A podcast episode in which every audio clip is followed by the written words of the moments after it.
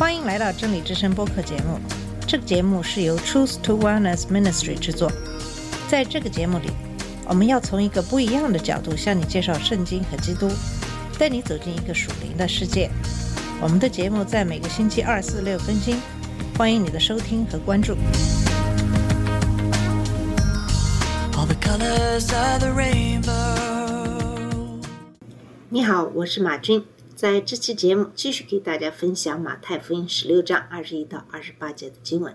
这段经文讲述的是耶稣预言自己受苦、被钉十字架，并且告诉门徒背起十字架跟随他。当然，当彼得听到耶稣对自己的预言，他责备耶稣，说他万万不可去耶路撒冷。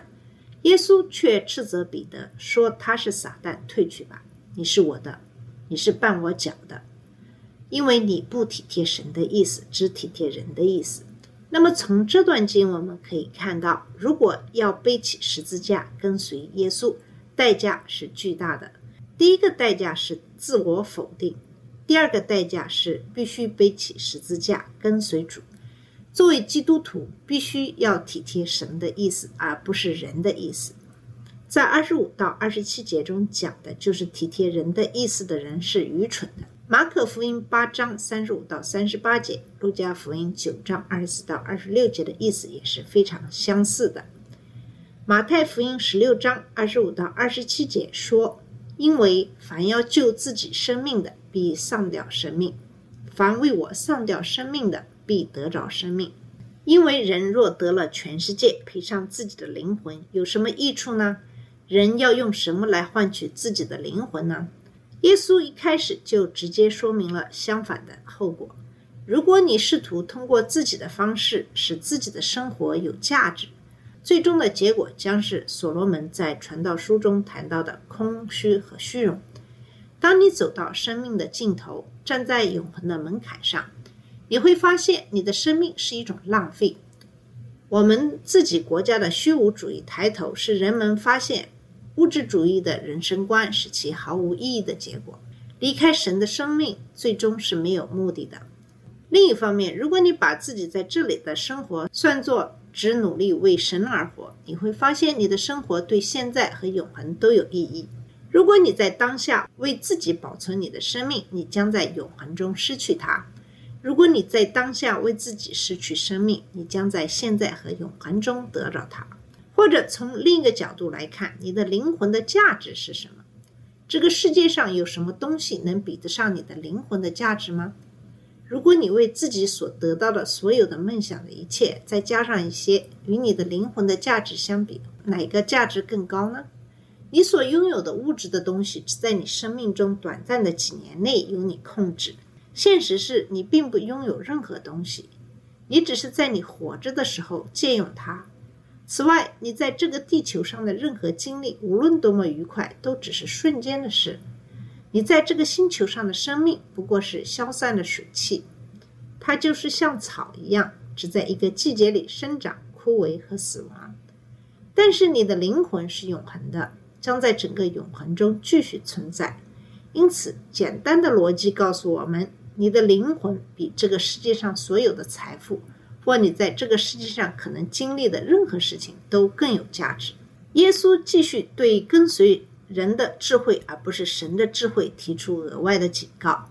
马可福音八章三十八节给出了最详细的内容，因为在这里淫乱罪恶的时代，凡以我和我的话为耻的，人子在他父的荣耀里，同圣洁的天使降临的时候，也必以他为耻。马太福音十六章二十七节又说：“到那时，要照着个人的行为报应他们。”跟随基督，至少意味着你不必以他或他的教义为耻。我们也生活在一个淫乱和罪恶的时代，当意味着你会被不经意的朋友、同事、亲戚轻视、嘲笑、讥讽，也许还会被诽谤和迫害时，为耶稣站出来并不容易。然而，如果你是一个真正的基督徒，这正是你必须做的。否则，当耶稣在荣耀中与他的天使回来，对那些不遵守他的诫命的人进行审判时，他将为你感到羞愧，尽管不虔诚的人可能会让人望而生畏，但要像使徒们一样，在为基督的缘故受苦时欢欣鼓舞，应该不是什么难事。如果你每天舍己，背起十字架跟随他，就不会有什么困难。在生活中，你否认自己，背起十字架跟随耶稣，这意味着什么呢？这意味着你的生活是为基督而活，而不是为自己。你顺从他的命令，愿意做他可能要求的任何事情，包括为他的国度的事业而死。在这里，可以给大家分享一下吉姆·艾略特的故事。他是一个传教士，最后死于他想传教的野蛮的印第安人的手中。吉姆·艾略特在相当年轻的时候就得了救，他致力于圣经培训。在大学期间，他很有名气，也很受欢迎。他是个好学生，是学校的摔跤冠军，是学生会的会员，是国外宣教团的主席。吉姆·艾略特本来可以在美国的任何地方担任牧师，但神在他的心里放了一个不同的负担。即使在当时，也有一些人认为以如此激进的方式侍奉神有些愚蠢。吉姆却不这么认为。他在日记中写道。他是他的传道人，成为火的火焰。我是可燃的吗？神把我从其他事物的可怕石面中解救出来，用圣灵的油浇灌我，使我成为一团火焰。但火焰是短暂的，往往是短命的。我的灵魂，你能忍受这个吗？短暂的生命，在我里面住着伟大的短命者的精神。他对神之家的热忱消耗了他。使我成为你的燃料，神的火焰。在另一个地方，他写下了这些著名的话：他不是傻瓜，为了得到他不能失去的东西而付出他不能保留的东西。神以这种方式使用了吉姆·艾略特。吉姆不是傻瓜，他放弃了他不能保留的东西，以获得他不能失去的东西。吉姆在开始做传教士的工作时，推迟了几年结婚。后来，他真的结婚了，并把他的妻子带到了厄瓜多尔，参加正在进行的基丘亚印第安人的工作。但是，吉姆想去接触另一个没有福音工作的部落，那是一个凶猛而危险的部落——奥卡族，现在被称为华罗纳一族。吉姆和其他四个人一起祷告和计划，最后开始工作。工作取得了初步成功，他们似乎很欢迎从飞机上扔给他们的礼物。更多的祷告，更多的计划，更多的礼物。最后，他们准备尝试进行接触，在靠近阿卡村的河岸上的一个沙洲上建立了一个基地。几天后，三个奥卡人，两个女人和一个男人冒险去见他们。他们做出了积极的回应。但是，传教士能否与全村的人接触呢？更多的祈祷，更多的计划。终于有一天早上，在飞机飞过村子。试图鼓励他们到沙洲上的营地来后，有人看见一群诗人朝传教士的营地走去。飞行员皮特用无线电向基站报告：“看来他们会在这里参加下午的早期聚会。为我们祈祷吧，就是这一天了。下一次将在四点半与你们联系。”但是那次联系从未到来。吉姆·艾利特和他的同工们。将他们的心思放在神的事情上，而不是人的事情上。在一九五六年一月八日的那个星期天的下午，他们放弃了他们不能保留的东西，获得了他们不能失去的东西。五天以后，一支救援队在河里发现了他们的尸体，尸体上插着奥卡长矛。他们为了将福音传给那些无知的人，付出了自己的生命。世人会说那是愚蠢的。